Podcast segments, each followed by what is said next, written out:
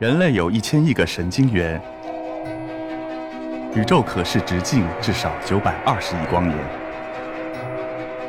从无限小到无限大，在中科院 SELF 讲坛一起探索未知的世界。本节目由中科院 SELF 讲坛出品，喜马拉雅独家播出。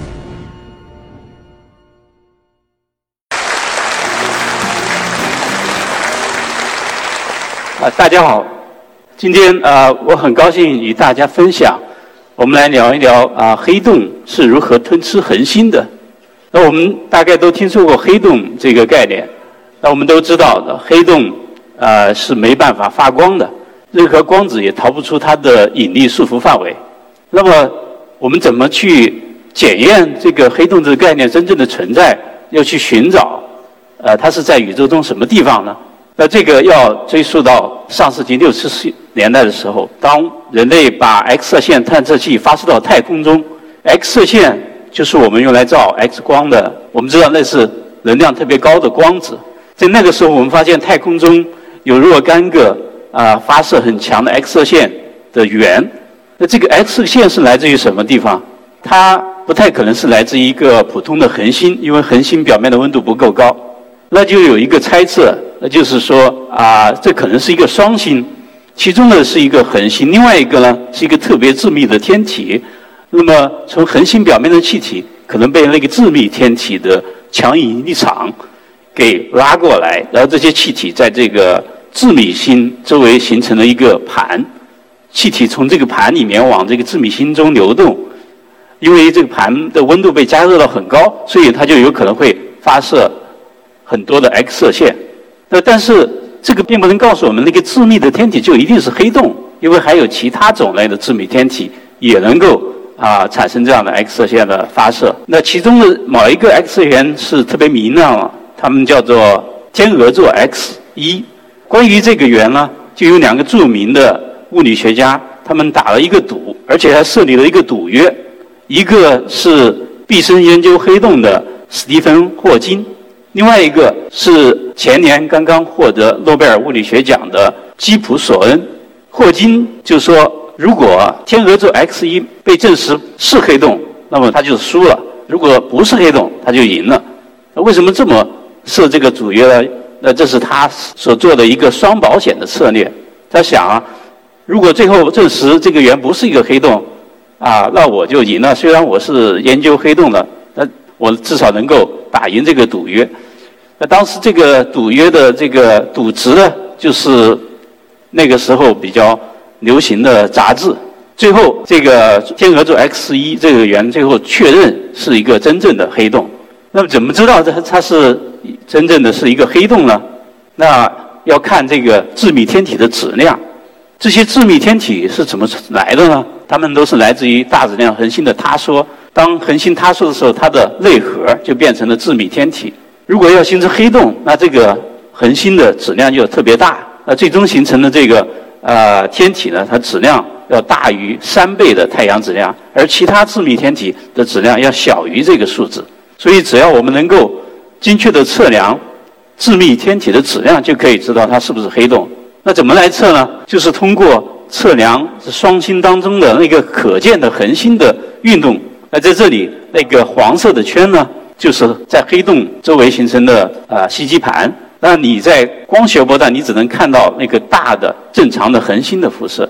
你通过测量这它的运动速度，随着时间的变化，你就可以知道黑洞那个致密天体的质量。最后我们知道，天鹅座中的黑洞的质量是十四倍的太阳质量，这样就是一个最终的黑洞的证据。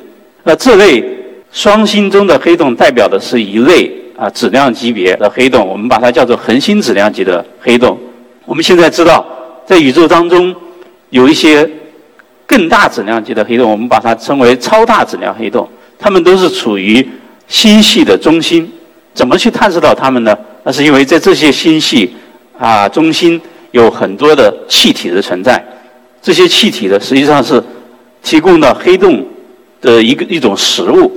那如果这些气体往黑洞旋进的话，那么它们会以一个盘的形式往里面旋进，就像我们洗脸的时候，在洗脸池里面的水，如果你把塞子拔掉，这些水是会旋转着往那个下水口去运动一样。这里右边的照片就是我们大家熟悉的最近拍到的一个遥远星系当中的一个超大质量黑洞，叫做 M 八四七这样的一个星系中心的照片。中心那个黑色区域就是黑洞造成的阴影，而周围的环状的比较亮的区域呢，就是这些吸气气体形成的盘的一个影像。同样是超大质量黑洞，在我们的生活的星系中心也有一个，因为这个黑洞就离我们非常近，我们就可以通过另外一种手段来去测量到它，那就是我们通过长年累月的去观测。啊，这个银银河系中心附近的那些恒星的运动轨迹，呃，这张动图就显示了长达十年左右的观测，我们就可以精确地画出这些恒星的运动轨道，从而去推测这个黑洞的位置以及黑洞的质量。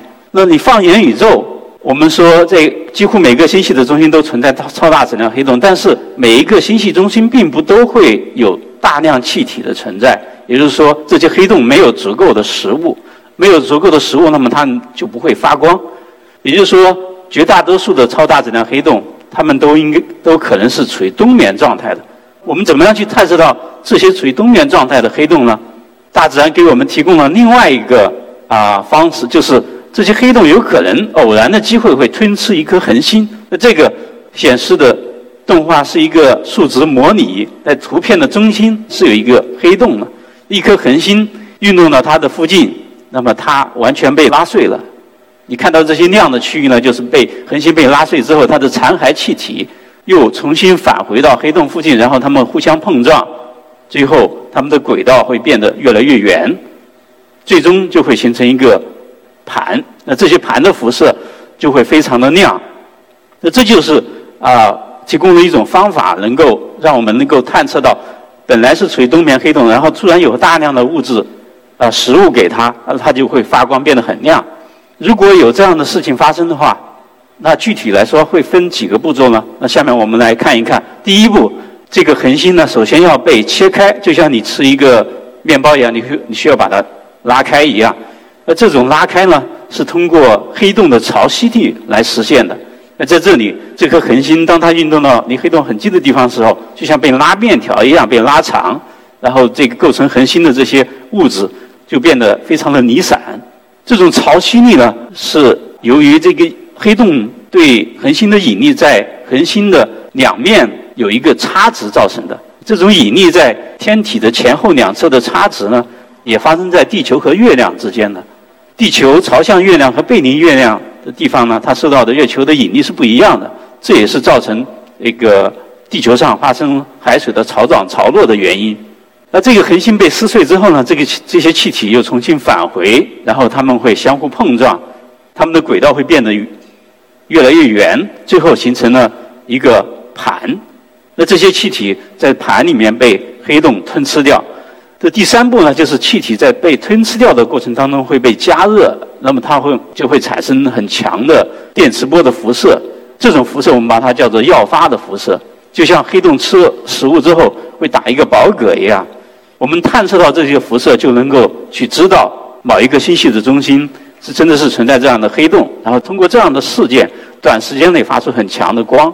那这种方式来去探测那些冬眠的黑洞呢，是。八十年代末，由英国的天体物理学家马丁·里斯提出来的，这是在三十多年前提出来的这种方法。那到现在为止，我们现在只探测到大概三十例这样的事件。那左边这个图呢，就是五个代表性的这样的事例，它们的亮度随着时间的变化的曲线。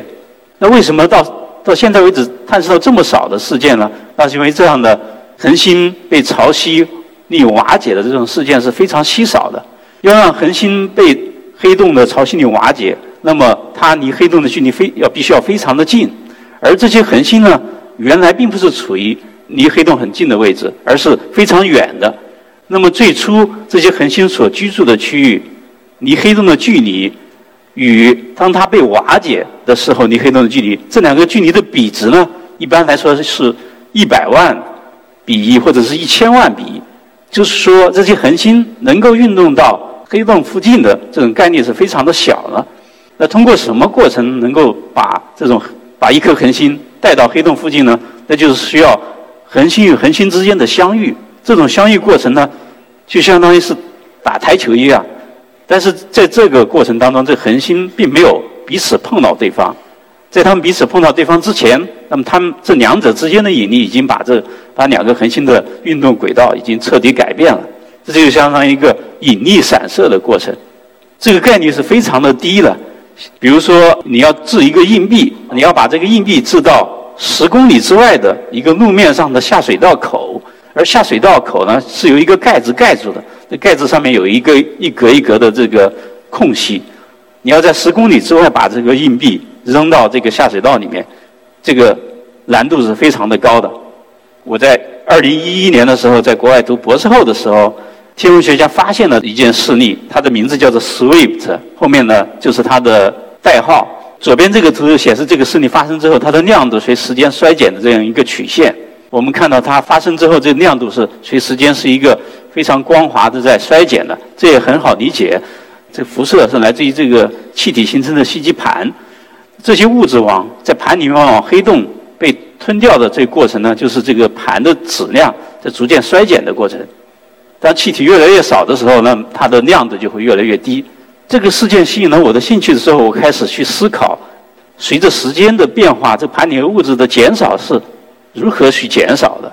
在李斯刚提出来这个模型的时候，啊，这个模型预测这个亮度是随着时间是一个连续衰变的一个过程，就像左边这个图显示的。当我仔细的思考这个盘随着时间是如何演化的时候，我发现。里面的气体往黑洞里面掉的速率呢，它不是光滑的在衰减的，而是有一个拐折，就像这个右边这个图红圈里面显示的那样。那这样的话，这个事件的亮度在某一个时间点会经历一个非常快的一个降低，因为这个圆非常的亮，它可以啊，它可以被观测到很长的时间。那后续的观测就是这个红圈里面显示的这样，确实表示表明它的亮度呢是有一个非常。陡的一个降低了，那这就是我非常的高兴能够看到这样的这个数据跟我的模型的预测是非常的吻合的。那为什么这个亮度会突然的一个降低呢？那是因为这个盘在随着时间的演化的过程中，它会经历过三个不同的物理状态。那就像左边这个曲线显示的，它有三段，中间的那一段呢？是一个不稳定的状态，也就是说，当盘进入这个状态的时候，它会变得不稳定。这个气体盘呢，它能够很快的调节自己的状态，使得它达到一个宁静的啊一个相邻的稳定的状态，也就是这个曲线的最下一段。那最下面这一段对应的气体往黑洞里面流动的速率要低得多，那这就使得盘的亮度呢就会变得很低。所以这个过程就有点像我们。啊，坐飞机降落一样，一开始在降落之前，这飞机是飞行的非常平稳，但是在啊比较低的这大气层的高度的区域呢，这大气层变得非常的流动不稳定，所以飞机在下降的过程中，它会经历啊抖动，所以呢，飞行员就需要快速的调节这个飞机，让它快速的下降，下降到更低的区域的时候，大气就变得稳定起来，所以呢，你就。啊，这个后面的降温过程就会变得稳定，可以变得缓慢一些。那这个物理解释在后续的其他三个亮度随着时间衰变的这个曲线里面也得到了验证。那在这里你可以看到，这其他三个势力它的亮度在晚期也经历了一个比较剧烈的一个降低。恒星瓦解势力它的过程是非常啊有趣的。除了这个它的亮度是如何衰减这样一个特征之外，还有其他的一些过程值得去研究。比如说，当这个黑洞如果它是快速旋转的，那这个旋转的特性会怎么样去影响啊这恒星残骸气体回落时候形成盘的这个过程？那么在它的这个事件的亮度啊变化曲线上会有什么样的特征？那这个也是一个非常有意思的、值得研究的一个方向。另外，啊，这个恒星被瓦解之前，它运动到离黑洞很近的地方，这个过程是对应着会有比较强的引力波的辐射，而这个引力波呢，就不同于电磁波，是一个全新的研究天体的一个手段。那这也是一个关于呃这种潮汐瓦解势力的一个非常有意思的研究方向。但是我们需要观测到更多的这样的势力，因为这种势力是很呃就是不太那么频繁的发生的，所以我们需要在某一个时刻能够啊对大面积的天空能够进行同时的观测。那这就是需要我们啊建造。比较灵敏而且观测的区域比较大的那种望远镜，那这里就是一个中国正在建造的叫做爱因斯坦探针的一个望远镜，专门用来寻找这样的势力。所以我们期待将来能够看到更多这样的事例，发现更多的黑洞，而且对黑洞如何瓦解恒星这样的事件，它的物理过程会有比较清楚的、更加清楚的了解。那这就是我想与大家分享的内容。谢谢大家。